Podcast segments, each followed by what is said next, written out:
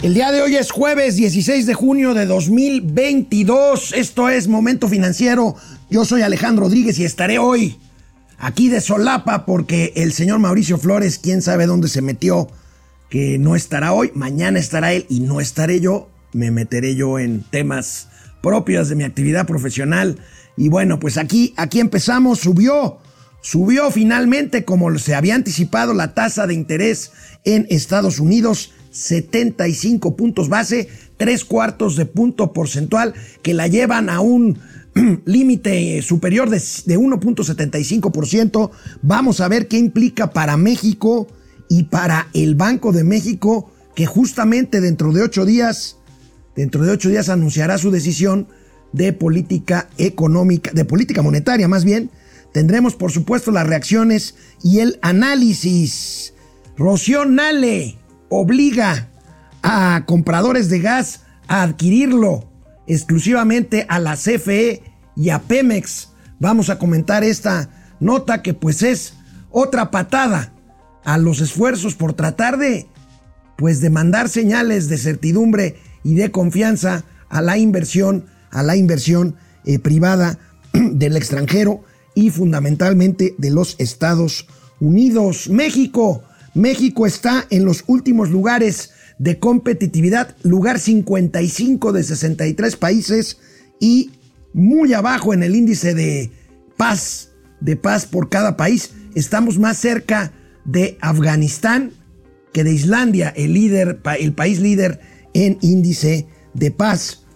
Estalla la primera huelga en la 4T en el gobierno actual les platicaré de qué empresa se trata que estalló huelga aquí en México, en el estado de Michoacán.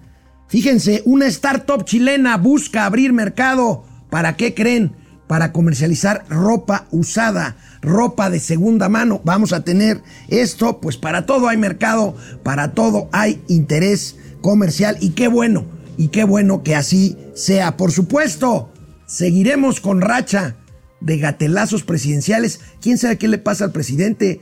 Me parece que ya le está llegando el agua a los aparejos en cuanto a estar expuesto tantísimo tiempo todos los días ante un micrófono y ante las cámaras. Tendremos pues más gatelazos presidenciales hoy jueves 16 de junio de 2022. Empezamos.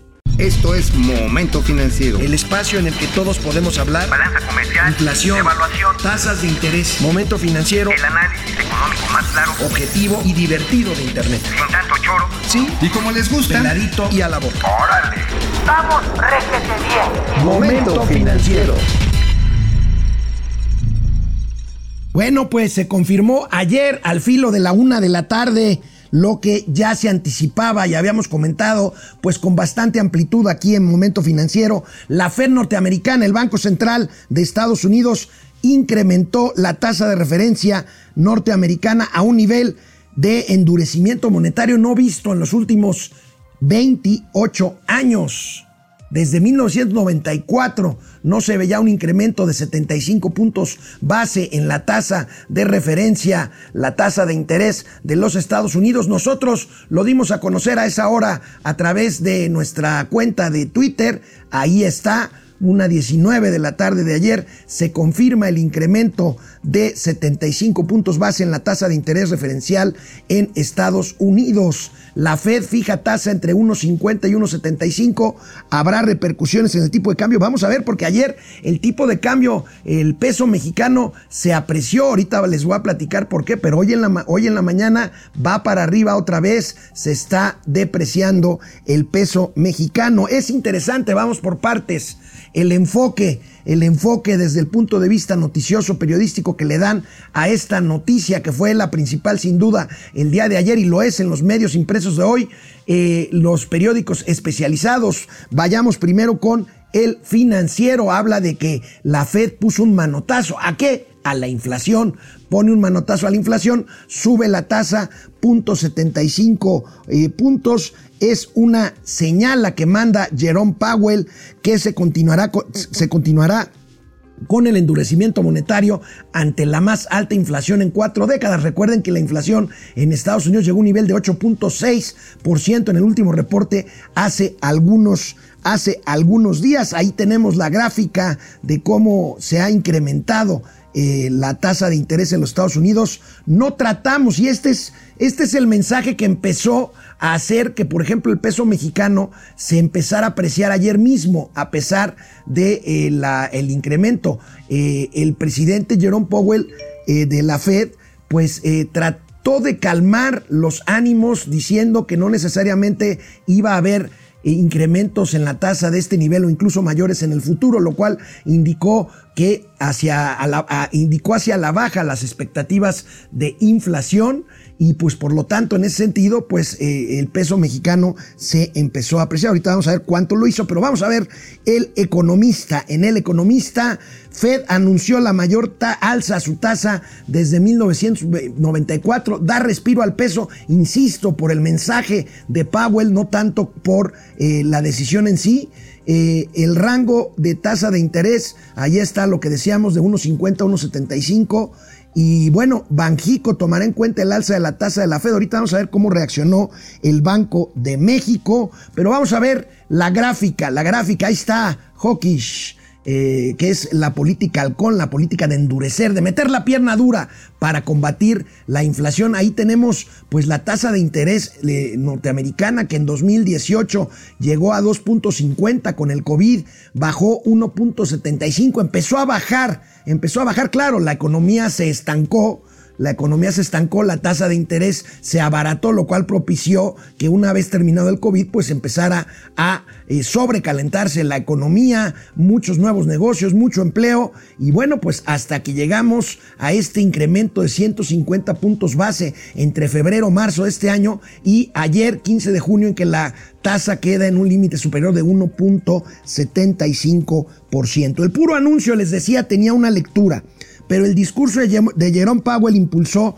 al peso mexicano porque matizó las expectativas inflacionarias y de la propia tasa. No mandó un mensaje que muchos esperaban de que en las próximas decisiones se podría seguir con esta eh, eh, tendencia de, tipo halcón de, endurecer más las tasas de interés. Eh, sin embargo, bueno, pues la política monetaria es algo que varía segundo a segundo con base en decisiones. Ayer con este discurso de Jerome, de Powell, el peso eh, recuperó, recuperó su, nivel, eh, había estado en 20, 60 más o menos y bajó, vamos a ver hasta cuándo, aquí tenemos la, la gráfica, bajó hasta 20.20 al filo de las 4 de la tarde, luego se recuperó un poquito, pero se mantuvo allá abajo. Sin embargo, insisto, esto cambia minuto a minuto y hoy en la mañana yo platicaba eh, eh, con algunos expertos por algunos, con algunos expertos en este tema y me dijeron que era inexplicable la reacción original de los mercados ayer,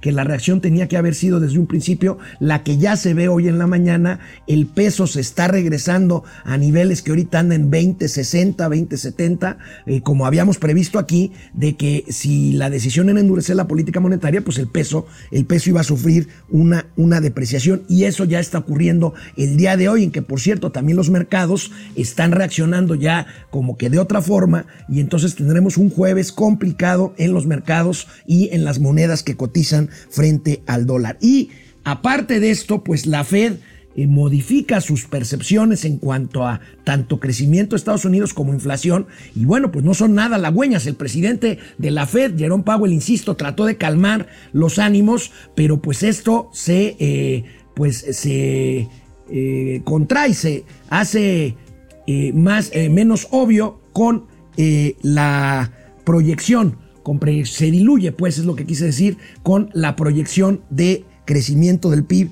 y de inflación. Pues se reduce la expectativa de crecimiento para la economía de Estados Unidos y la inflación quedará todavía lejos del objetivo de 2%, que tendrá todavía muchos meses que pasar para que llegue a este objetivo de 2%.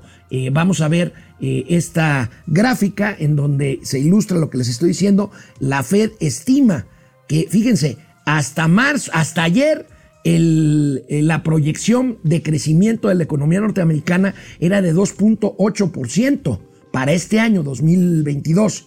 y ahora la ajustan a 1.7%. Pues esa es una mala noticia para México porque eh, pues estamos viendo que eh, la, la, el sobrecalentamiento de la economía propició inflación, la inflación se combate con una política de tasa de interés mucho más restrictiva eh, para encarecer el costo del dinero, detener la marcha de la economía y bueno, pues esto afectará sin duda a México que depende fundamentalmente de eh, sus exportaciones hacia el vecino país. Si el vecino país tiene una actividad menor en cuanto a la economía, pues entonces eh, disminuyen las compras de productos y servicios mexicanos y pues por lo tanto nosotros tendremos también que ajustar nuestras, nuestras expectativas que de por sí no son tampoco nada halagüeñas. Esto en cuanto al crecimiento. Si volvemos por favor, señor García Davo, con las eh, gráficas, tenemos la expectativa de la Fed en cuanto a inflación y bueno, pues la inflación, eh, la expectativa de que este año terminara con 4.3%, pues se diluye y se va hasta 5.2% de inflación, todavía bueno, mucho más abajo de la 8.6 que tenemos ahorita, pues precisamente se espera que esto baje con motivo de la tasa de interés más alta, pero lejos, lejos aún de la, eh, del rango que espera la Fed de lograr abatir la inflación hasta niveles de 2%. Por el lado, por el lado de México, pues sin duda, sin duda, ayer me comentaban, me preguntaban varios colegas que querían escribir de esto, que no son precisamente dedicados a los temas económicos, ¿qué implicaba esto? Bueno, pues esto implica para México el anuncio de ayer, eh, pues hace voltear inmediatamente hacia la decisión que tomará exactamente dentro de una semana, el jueves 23 de junio, la Junta de Gobierno del Banco de México.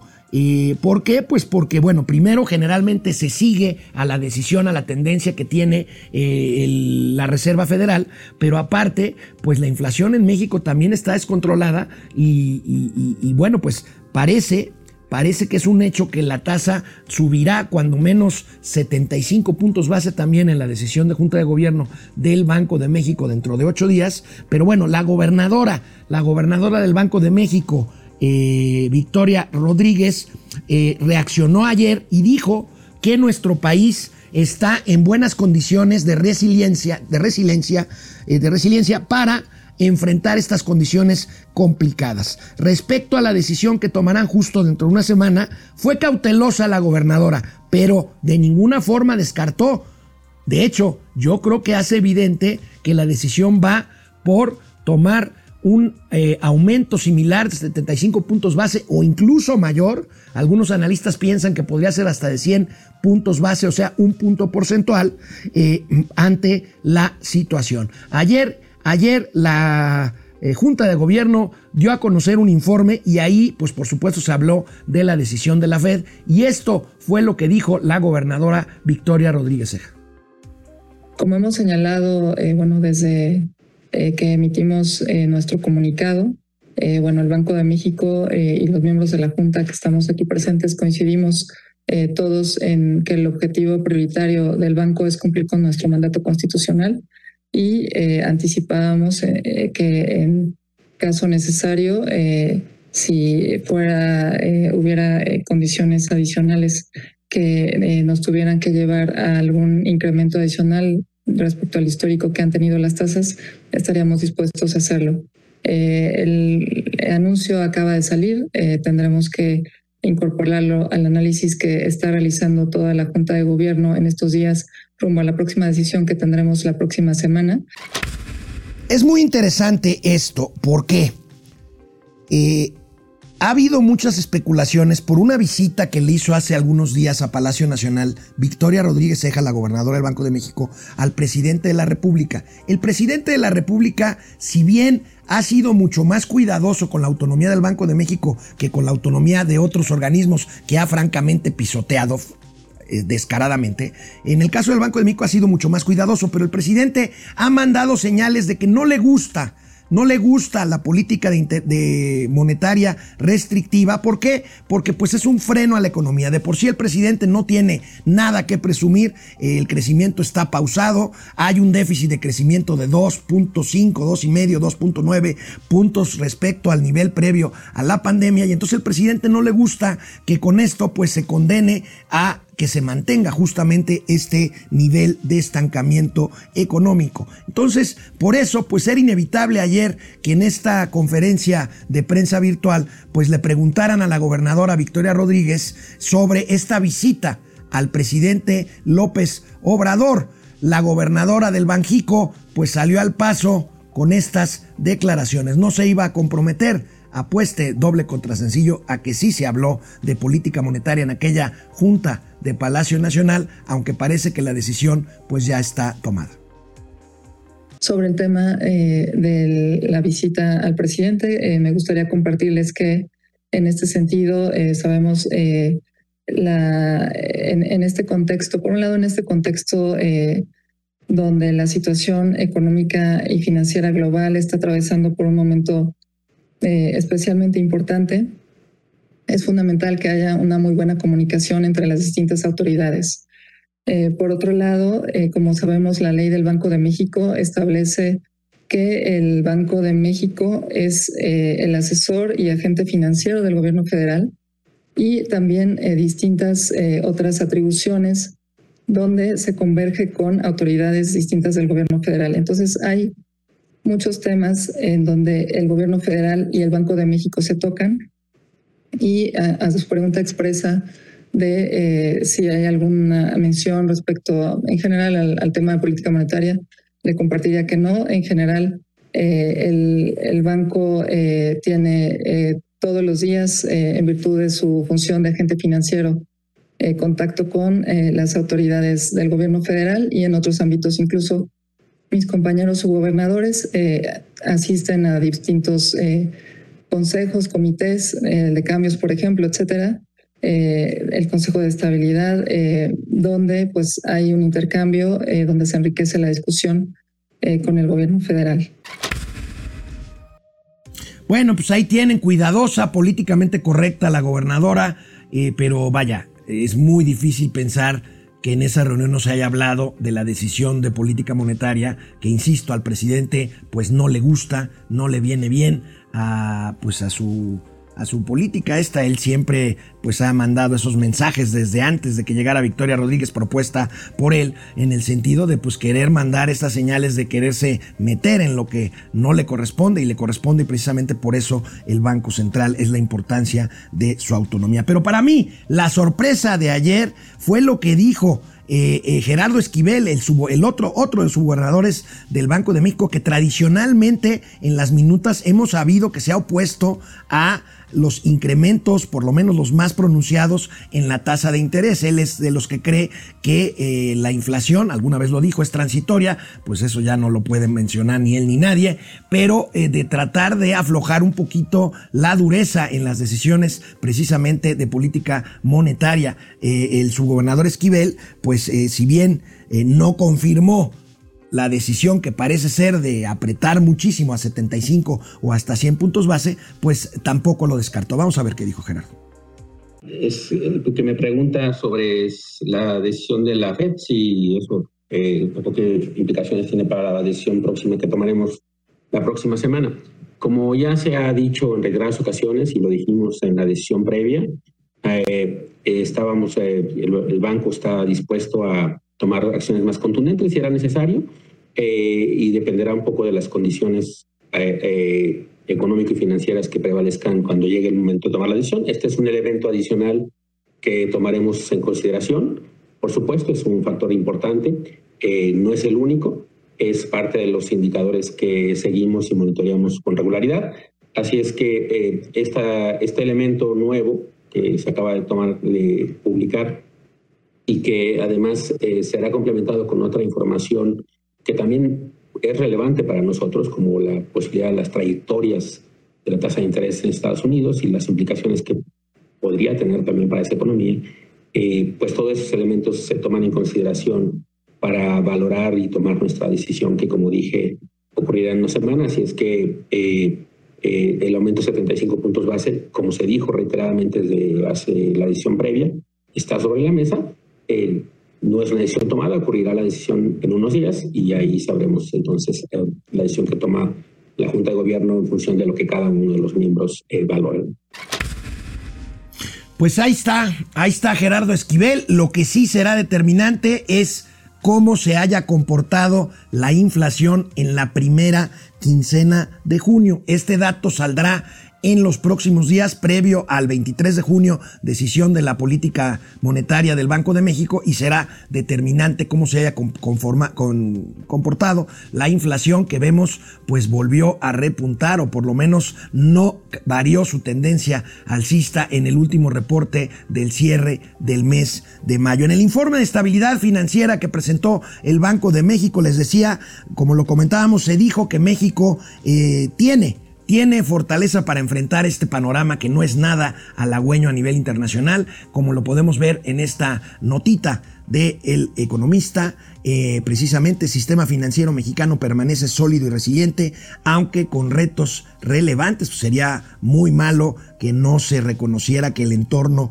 no es no es precisamente eh, eh, positivo, al contrario, es un entorno muy complicado. Hablaron en el informe del Banco de México mucho de la solidez de la banca mexicana, está capitalizada y eso es, eso es verdad. Eh, a nivel sistema bancario, pues no hay nada de qué preocuparse, pero pues el tema, el tema sigue y seguirá siendo la inflación y la guerra en Ucrania, de la cual vamos a hablar al finalizar este eh, momento financiero antes de los gatelazos. Y bueno, ayer hablábamos que el presidente López Obrador si le daba o no a tole con el dedo a John Kerry, que ha venido cuatro veces a ver el tema pues de la política energética de México. Bueno, pues parece o pareciera que sí, que sí le están eh, pues haciendo cuentas de chicharronero, como decíamos ayer, a John Kerry, porque pues Hoy conocemos de este oficio que gira la secretaria de Energía, Rocío Nale, a la Comisión Reguladora de Energía, en donde pues simplemente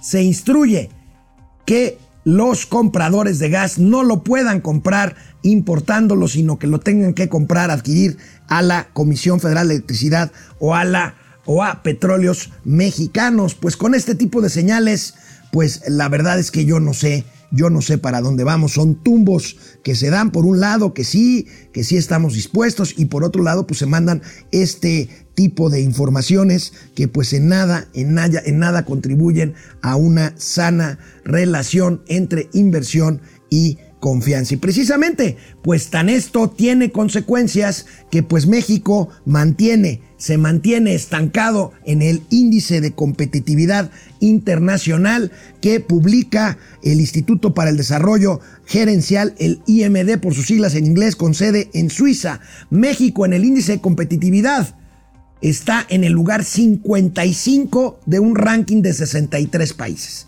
Ahí nada más se las pongo. Ahí tenemos la nota. Si vemos la gráfica eh, de la trayectoria de México en el ranking mundial, fíjense, llegamos a estar a la mitad de la tabla en 2013 en el lugar 32 cuando se aprobó justamente la reforma energética esta eh, que ya se mandó a volar y de ahí pues una tendencia marcada hacia abajo con, con, excepción de 2015 y que nos tiene hoy estancados en el lugar 55 de 63. Veamos algunos de los elementos considerados para este índice de competitividad del IMD suizo. Ahí tenemos, fíjense, Variables, desempeño económico, aquí me llama la atención porque pues eh, crecemos dos lugares, 22 eh, lugares, hasta el lugar 27 en cuanto a desempeño económico. Esto es lo que algunos defensores del gobierno usan para decir, oye, pero México va bien. Bueno, sin duda, las oportunidades que tiene México, que no está necesariamente aprovechando, dan un buen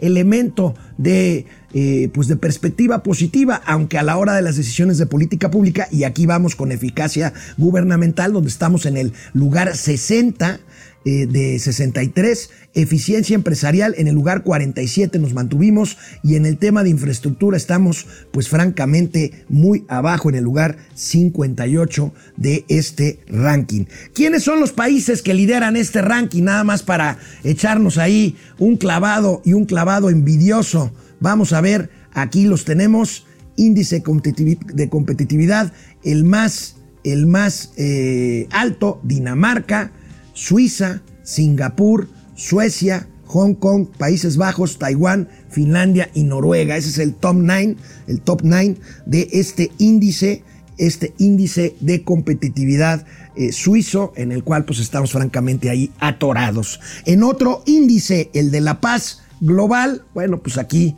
pues estamos peor en un país asolado por la violencia, aunque el presidente lo niegue y lo trate de justificar como lo ha hecho, tendremos un gatelazo nuevo hoy. Bueno, México está mucho más cerca de Afganistán en temas de paz que de Islandia, que es el líder.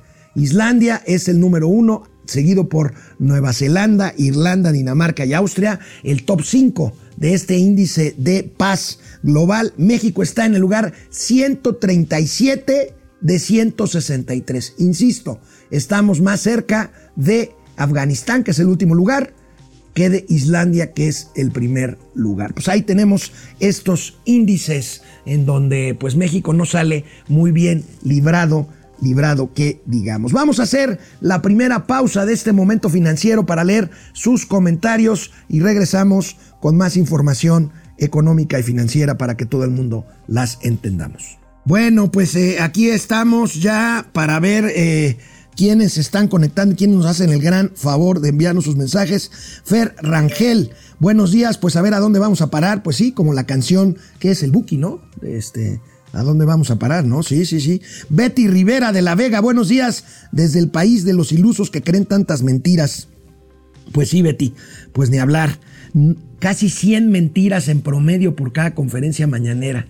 Es increíble. Lo mide Luis Estrada con su consultora. Eh, Mau Ríos, buenos días, agüehuetes economistas. Estamos estresados y secándonos en la glorieta de Paseo de la Reforma. Este, Jorge García, saludos desde Monterrey. Saludos, Jorge. Ojalá ya esté normalizándose el abasto de agua allí en la Sultana del Norte. Francisco García, buen día. ¿Qué va a pasar con el incremento de las tasas? ¿Será suficiente para controlar la inflación en Estados Unidos y México? Mira, Francisco, yo creo que es, es eh, digamos, un must, un debe.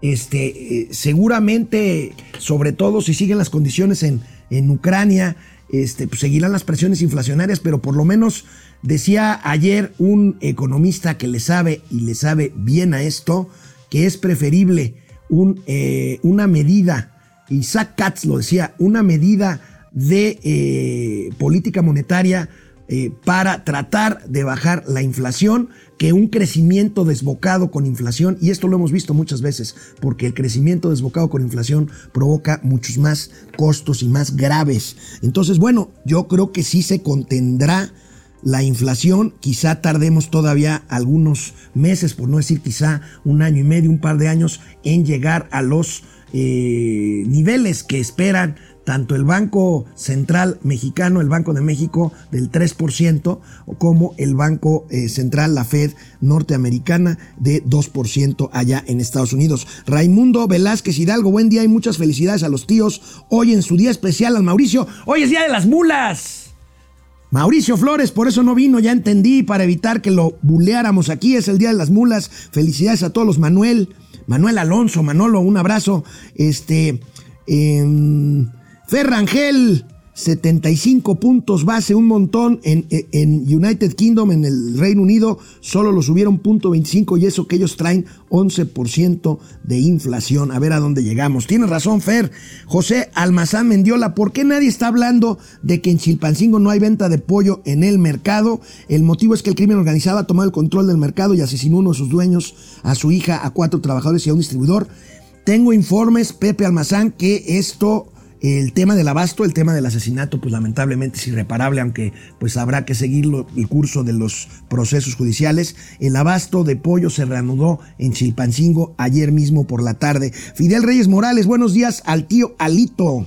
Uy, uy, uy, qué friega me pusiste, Fidel. Otra vez el tío Mau en el torito. Así es, el, el mula de, de Mauricio. Betty Rivera de la Vega está expuesto a la cámara, pero no a los medios reales. Sí, Betty, yo creo que tienes un gran punto. Ahora, hay medios reales en la mañanera que no les den mucho la palabra y se las den más a los a los este, lambiscones, es otra cosa, pero de que hay medios reales, hay medios reales, pero en sí misma, en sí mismo el discurso del presidente yo creo que se está atorando porque va y viene y se contradice. Ahorita no te pierdas uno, el primer gatelazo es muy ilustrativo sobre lo que estoy diciendo, de que el presidente pues está expuesto tanto tiempo y trata de hacer maromas sobre cosas, por ejemplo, el crecimiento de la economía o la violencia, que pues tiene que caer necesariamente en contradicciones que eh, hablan de este desgaste del que te estoy refiriendo. Padre, el análisis superior, el show del, del payaso lastimita Felices 748, 746 pesos tirados a la basura.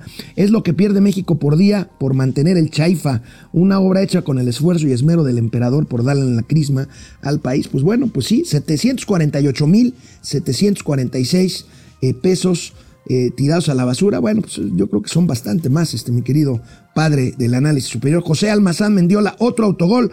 AMLO piden que suban la foto. Esta no la voy a decir, Pepe, porque es un gatelazo. Mejor, mejor nos esperamos y lo vemos como gatelazo. Alberto Díaz quiere decir que se aproxima una recesión. Es muy probable que así sea. Eh, algunos, la mitad de los analistas dicen que sí, la otra mitad que no. Recuerden que una recesión definida por un crecimiento negativo, o sea, de crecimiento económico por dos trimestres consecutivos. Entonces vamos a ver qué pasa con esto. Juan Manzanero, muy buenos días a todos desde Mérida. José Almazán Mendiola, me pregunto si Claudia Sheinbaum estará tomando ivermectina. Bueno, pues los criticaron mucho por este medicamento que el innombrable Pepe Merino, que es un cuate más bien informático, yo no sé qué diablos hacía recomendando kits de medicinas para COVID. Eh, la jefa de gobierno tiene COVID. Ayer lo anunció y le deseamos desde aquí una pronta recuperación. Decía, decía este, Atolini en un tuit eh, recupérese pronto para que regrese a contribuir con la transformación. Y le contestaba alguien a, Tolini para continuar con su campaña, dirás. Bueno, Dulce Ojeda Castro, buen día a todos los mejores maestros del mundo. Gracias. José Luis Flores Mariano. Oye, Alex, ¿es cierto que Deer Park está dando dividendos o solo son habladas del presidente? Mira, Deer Park, José Luis, gracias por la pregunta. Deer Park viene arrastrando pérdidas anuales desde hace tres años hasta el 2021. Si el presidente se refiere a utilidades en estos primeros meses de este año, pues estas utilidades tienen que ver fundamentalmente con una utilidad operativa derivada del alto precio en el precio del petróleo, con perdón de la redundancia, y por lo tanto con una venta a mayor costo de los productos que refinan, muchos de los cuales, por cierto, se le venden a México a precios altos. Ya lo habíamos comentado ayer. Vamos, vamos a regresar. Es buena hora todavía para darles más información antes de los gatelazos. Bueno, pues vamos con otros temas. Eh, permítanme tantito, estoy aquí contestando algunas cosas que me preguntan. De cualquier forma, pues este, tratamos de pasar todo, tratamos de pasar todo al aire. Eh, vámonos con Consumo en Estados Unidos. Pues una de las causas de la inflación, pues es el consumo. Es lo que precisamente tiene que ver con todo este entorno muy complicado. A, menor costo del dinero, pues más inversiones, más consumo. Pero bueno, las consecuencias de la inflación alta ya se empezaron a ver e independientemente del anuncio de ayer, pues ayer se reportó el comportamiento de las ventas minoristas en Estados Unidos. Y bueno, pues hay una caída importante, eh, como lo podemos ver eh, aquí. 0.3% eh, retrocedió en mayo el gasto de los hogares en Estados Unidos luego de cuatro meses consecutivos al alza. Digo, no es eh, muy, aparentemente es una cifra baja, 0.3%, lo es, pero pues se nota mucho en función de que veníamos de cuatro meses consecutivos al alza en este indicador que empieza a mostrar los efectos de la inflación a mayo. Ahí lo tenemos. Eh, fíjense, variación porcentual de las ventas minoristas, porcentual mensual de las ventas minoristas en Estados Unidos, cómo viene pues este indicador hacia abajo por el alto índice de inflación hasta llegar al decrecimiento en el mes de mayo reportado ayer en Estados Unidos. Y bueno, volvemos a México, a nuestro querido país, a nuestro querido eh, Mexiquito bueno, estalla la que es la primera huelga. Ustedes no habían oído de ninguna huelga, no había habido huelgas en este país en cuatro años de gobierno de la 4T, pero ayer estalla la primera huelga en esta administración. ¿De qué empresa se trata? Se trata de la empresa ArcelorMittal que tiene que ver con esta marca de acero Sicarza, ubicada en la ciudad, en el puerto industrial de Lázaro Cárdenas, en Michoacán. Estalló, estalló la huelga. Ahorita vamos a analizar por qué. Eh, bueno, aquí tenemos ArcelorMittal, es la empresa siderúrgica de mayor peso en el país. En Michoacán produce varilla, alambrón, este, y eh, palanquilla y planchón, que bueno, ahí sí le vamos a preguntar, sobre todo el planchón, se lo preguntaremos a eh, Mauricio Flores mañana. Tiene otras plantas en Celaya, Guanajuato, donde produce varilla, y en Ciudad Obregón, Sonora, fabrica concentrados de mineral de hierro. 8 mil empleados y cerca directos y cerca de 50 mil indirectos y una participación de mercado en el mercado nacional de eh, productos de acero de entre el 22 y el 25%. ¿Y quién, creen, quién creen que es el líder del sindicato que emplazó y que estalló la huelga de esta empresa? Pues nada menos que Napito, el senador Napoleón Gómez Urrutia. Vamos a ver las imágenes de cómo decidieron estallar la huelga ayer al mediodía ahí en Lázaro Cárdenas, Michoacán.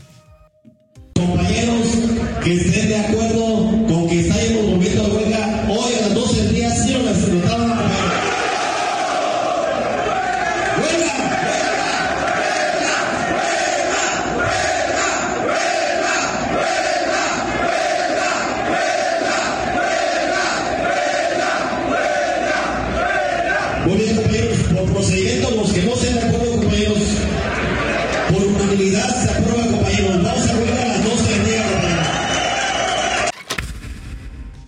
Bueno, hace mucho tiempo que yo no veía el que nadie veíamos un estallamiento de huelga y está importante. Vamos a ver qué hace la Secretaría del Trabajo para tratar de eh, pues mediar en esta disputa que tiene que ver con reparto de utilidades. Vamos a ver esta información. Tiene que ver con que los trabajadores están inconformes con el reparto de utilidades que se dio en abril, como en todas las empresas, y bueno, pues están eh, exigiendo eh, están exigiendo precisamente eh, la eh, aplicación de los porcentajes de utilidades que no pagaron, eh, pero que los trabajadores exigen. Es un porcentaje de 10% en vez del 6% que se les pagó, repito, como marca la ley en abril, en abril de este año, en abril pasado. Bueno, pasemos, pasemos a otro, a otro tema. Fíjense, me llama la atención, me, llamaron la atención dos notas que vi hoy. Este, primero, este, una nota, ustedes ubican la tienda de ropa Aldo Conti, es una franquicia, tiene muchísimas tiendas en, la Ciudad de México, en otras ciudades del, país, que, vende, que- que casi siempre está en quiebra, pero bueno, esta vende ropa de hombre, eh, ropa, trajes, este, camisas, corbatas, en fin. Este, y fíjense que me llama la atención porque eh, cualquiera diría que en la pandemia les fue como en feria. Sí tuvieron, sí tuvieron este, problemas, pero leía que la empresa reportó que se salvaron de la pandemia gracias a qué creen, a que no dejaron de vender ni camisas ni corbatas. Dejaron de vender muchos trajes, pero no dejaron de vender camisas y corbatas. ¿Por qué?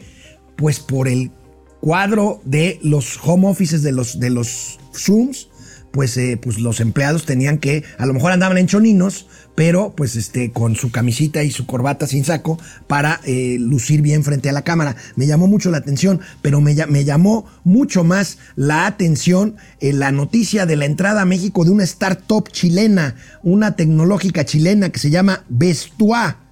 Incursión en México, fíjense, con un catálogo virtual de 40 mil productos. ¿De qué se trata? De ropa usada para comercializarse. Ahí está, va por las prendas de segunda mano, pues ahí eh, seguramente hicieron su tarea y debe de haber mercado. Y bueno, enseñan una encuesta, que aquí la tenemos. Fíjense, en el 2017, solo el 45% de las mujeres consideraba como posibilidad adquirir una prenda de segunda mano. 25% más que 5 años antes. Pero bueno, en el 2022, este porcentaje llega a 70% de mujeres que estarían considerando seriamente, pues ante inflación y, pues la crisis, adquirir una prenda de segunda mano. Muy interesante, muy interesante esta startup chilena Vestua. Vestua, síganle la, la pista.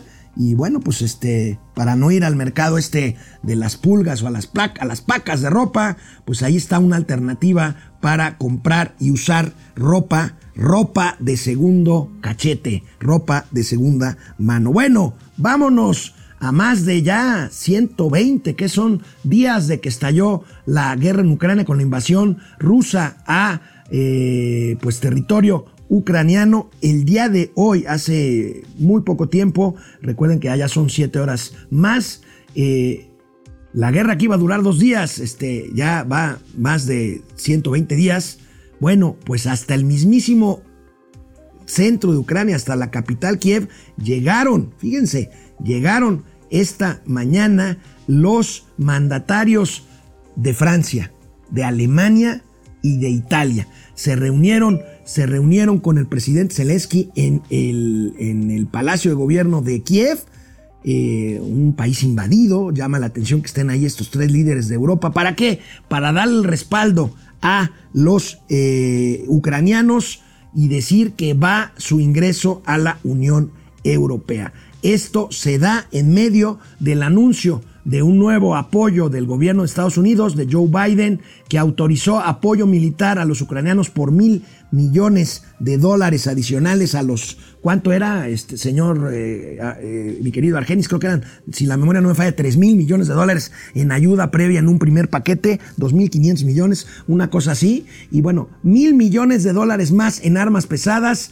El presidente ucraniano Volodymyr Zelensky advierte que si Rusia triunfa en Kiev, atacaría a otros países europeos. Y aquí la preocupación, la preocupación con otros países que hacen frontera con Rusia y que están solicitando su ingreso a la Unión Europea, como son Finlandia y Suecia. Aquí tenemos el asunto de este que no se ve cómo termine y que tiene que ver, que tiene que ver con el grado de incertidumbre más allá del tema de la propia guerra, del propio conflicto bélico, pues es un tema que afecta porque Rusia era antes de la guerra un proveedor principal de gas natural, de petróleo crudo y de fertilizantes, por no decir más de los muchos productos de un país gigantesco como, gigantesco como es Rusia y que pues esta guerra daña las cadenas de suministro que venían como venían eh, digamos presentándose. Y bueno pues esto da, da lugar a un tema que los analistas hablan mucho actualmente. Nosotros estamos en un proceso de globalización a regionalización. Este esta interrupción en cadenas de, va de, valor, en cadenas logísticas, propiciadas primero por el COVID y luego por la guerra, pues hacen de que nuevamente en lugar de una plena globalización, pues se hagan bloques, como puede ser el que Sudamérica siga siendo un proveedor de la industria china o esto que nosotros los mexicanos no estamos aprovechando del todo, que es que pertenecemos a la región de comercio más potente del mundo como es Norteamérica y no lo estamos viendo por lo menos desde el gobierno federal, desde el Palacio Nacional, no lo están viendo con esta gran oportunidad que representa y que yo la verdad eh, pues me cuesta trabajo entender cómo la parte eh, digamos ideológica, eh, la parte de estas de estos ideales de, que, de, los que habla el presidente López Obrador se sobreponga a un realismo económico que tiene que ver, por cierto,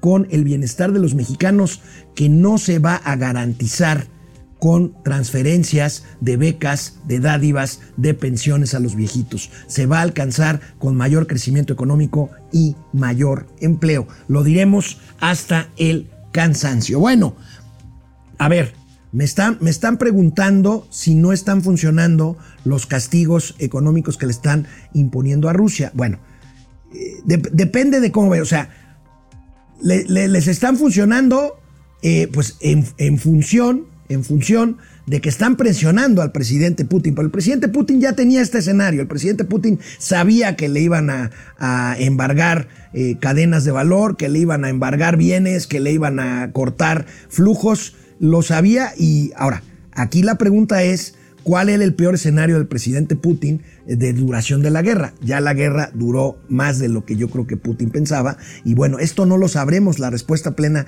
a esta pregunta hasta que termine la guerra y cómo y cómo termine la guerra. Ahora bien, eh, el presidente ruso eh, pues hábilmente está tratando de llevar agua a su molino, pues eh, haciéndole guiños a países como Turquía o como los propios chinos para tratar de compensar esta presión de Occidente que está, que está padeciendo, para mí, con toda la razón, el régimen de Vladimir Putin. En todo caso, lo que a mí me inquieta muchísimo es que en este discurso de polarización ideológica haya ya personajes que con tal de apoyar al presidente López Obrador, que le ha lanzado también guiños a Vladimir Putin, pues se olviden de las barbaridades de eh, violación de derechos humanos y de autocratismo que ha dado Vladimir Putin durante su gestión, que ya es muy larga su gestión, y bueno, lo apoyen con tal de estar del lado, eh, según ellos, del lado correcto de la historia, del lado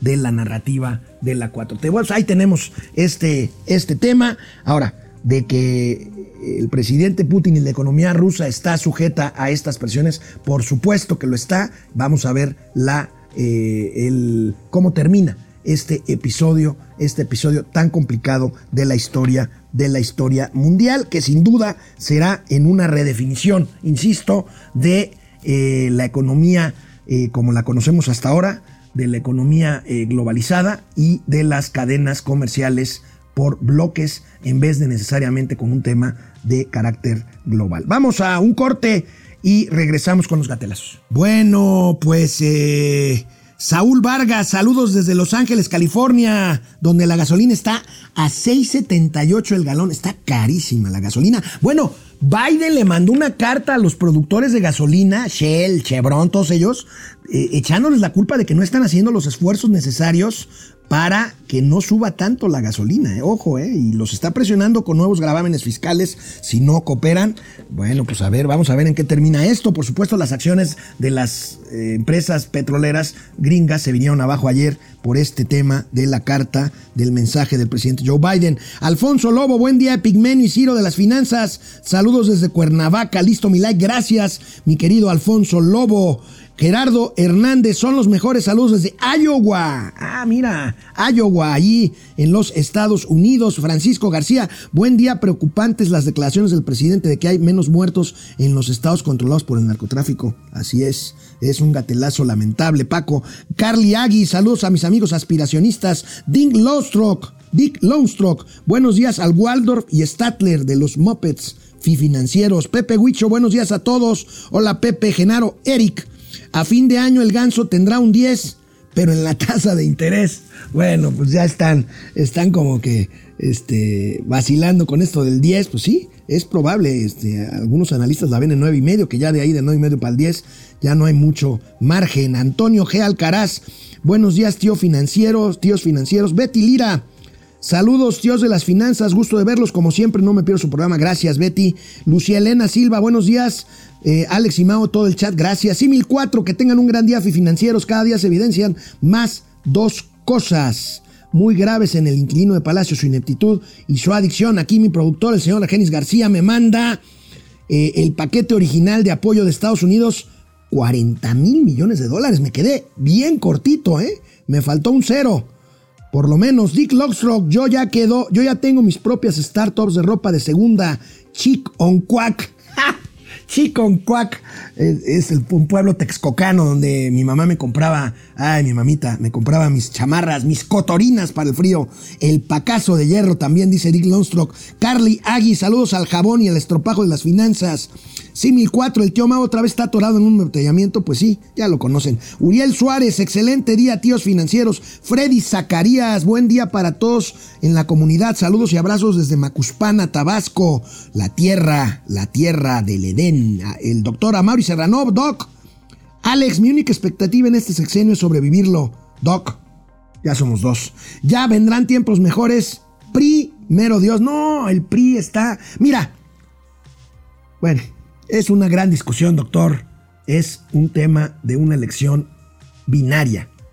O sigue Morena o no sigue Morena. Y para que no siga Morena se necesita un candidato único, creo yo, de oposición, con una figura atractiva que eh, venda un discurso de reconciliación y de reconstrucción nacional. Así, así lo veo yo. Donaldo Triunfo 2024, saludos al brazo de plata y brazo de oro de las finanzas. Carly Agui, Amlito Moreno seguirá en el PRI hasta asegurar el Estado de México para Morena. Bueno, ya dijeron los priistas que eso no va a pasar, pero bueno, este, ya vimos lo que pasó con Hidalgo y con Quintana Roo. Vamos a los gatelazos.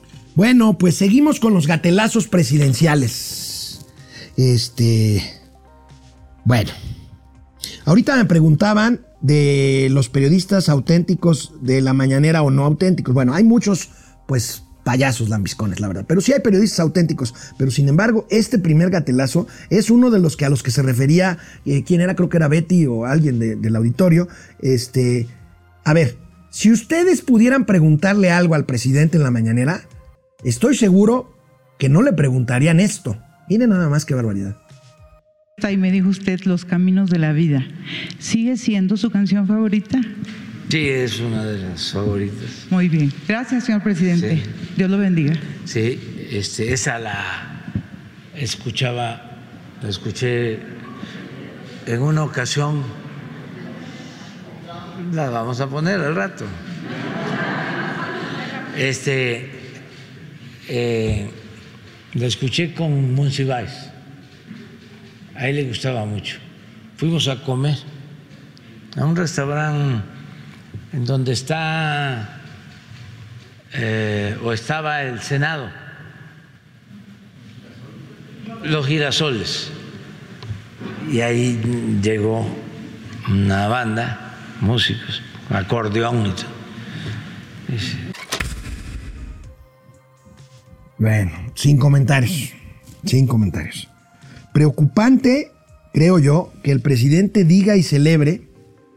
También me lo comentaron ahorita en- en- en el chat. Preocupante que el presidente diga y celebre que si hay solo una banda delincuencial en algún estado, pues entonces no tienen con quién pelearse y entonces los homicidios bajan. Entonces, pues el mensaje velado del presidente es dividir el territorio y darle un solo estado a una sola banda para que no haya muertos. Miren esto. hay lugares en donde eh, predomina una banda fuerte y no hay enfrentamientos entre grupos y por eso no hay homicidios. Se los explico más. Es interesante. ¿En qué estado se da esto, presidente? Por ejemplo, en Sinaloa, no está Sinaloa entre los estados con más homicidios. O sea, ¿es una paz pactada, presidente? O... Es que eh, hay una sola banda. La mayor parte de los homicidios, 75%, tienen que ver con enfrentamientos entre grupos de las bandas. Solo hay algunas, por ejemplo, eh, esta del Estado de México, que se meten Qué grave, qué grave, qué grave porque el presidente está renunciando a su responsabilidad constitucional de hacer prevalecer la paz y la seguridad de los habitantes. Y para eso el Estado tiene el uso, el uso eh, absoluto de la fuerza pública. Y no estamos hablando de que vaya y los mate, ya les hemos dicho. Se trata de usar la fuerza pública para contenerlos, para atraparlos, para apresarlos y para ponerlos a la consideración de un juez. Mientras haya impunidad, pues esto, esto no va a cambiar. Y como si el presidente López Obrador no mintiera como en esta ocasión y muchas otras veces todos los días, pues no tendría que justificar su sección de los miércoles, el quién es quién en las mentiras. Pues él solo se hace bolas, miren. Sección de quién es quién en las mentiras de la semana. Esto es eh, importante porque obliga a todos a actuar con rectitud, a decir la verdad, a dignificar el noble oficio del periodismo y de esta manera pues eh, cuidamos que se cumpla con el derecho del pueblo a la información. Un derecho a la información que si es en contra de lo que él piensa, es una traición. Y todos los demás debemos dar por ciertas las versiones que él da, aunque esté documentado que mienta casi 100 veces por mañanera, y aunque esté obviamente también documentado en las intervenciones de la Vilchis, de que pues simplemente desmienten todo, es su palabra contra la de nosotros, porque nunca han mostrado pruebas en contrario de desmentir absolutamente nada. Y bueno, pues el presidente en este, en este tobogán, desde hace un par de días, pues ya ni siquiera entiende las caricaturas que le publican. Por decir, este es Calderón, ¿no? Aquí estoy yo, mire. en la hamaca. No, no es, no no es la, la hamaca. ¿Eh? Ah.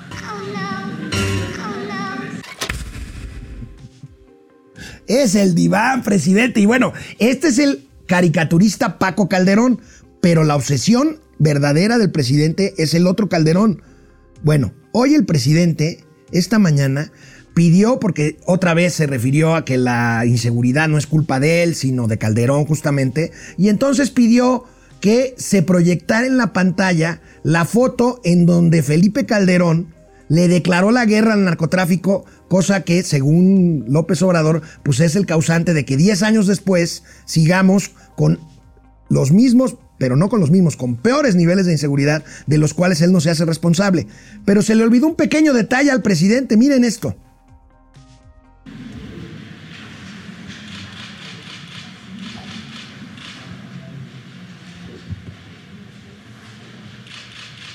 Pero, pues todo esto es importante porque tiene que ver con una mentalidad. Por eso hablo de que somos distintos.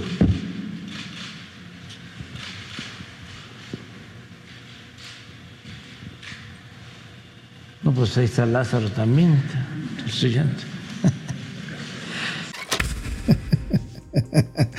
Somos distintos, pero ¡ay carajo! Ahí está Lázaro Cárdenas Batel, actualmente jefe de la oficina de la presidencia de la República de Andrés Manuel López Obrador. Bueno, pues ahí tenemos, de veras, es preocupante esto. A mí sí ya, ya me preocupó porque ya, ya son muchos tropiezos para tan poco tiempo. Ahora, si el presidente dice que le está resultando su estrategia de abrazos y no balazos y de atender las causas de la violencia como atendiendo a los jóvenes, pues aquí también miente porque hemos pasado muchos videos de violencia en las calles entre jóvenes, pero bueno, vean este video de dos muchachitas adolescentes de secundaria, pues parece que, que no funciona la estrategia de prevenir desde ese momento la violencia.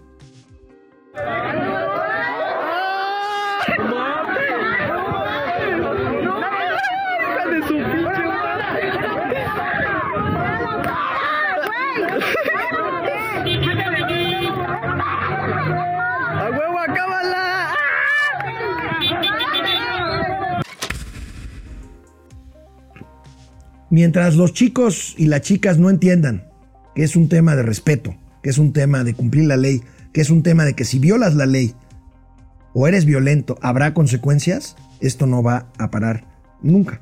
Lamentable este último gatelazo, estas escenas, pues que a algunos les darán risa, a mí la verdad, a mí la verdad, pues no me dio risa, pero bueno, se las traje como el último gatelazo el día. Mañana aquí estará Mauricio Flores. Yo tendré un compromiso que atender si no me cambian a la mera hora como suele pasar en otras ocasiones. Eh, eh, pues una cita de trabajo. Pero por lo pronto, cuídense, cuídense por favor. El COVID está repuntando seriamente en México. Nos vemos mañana.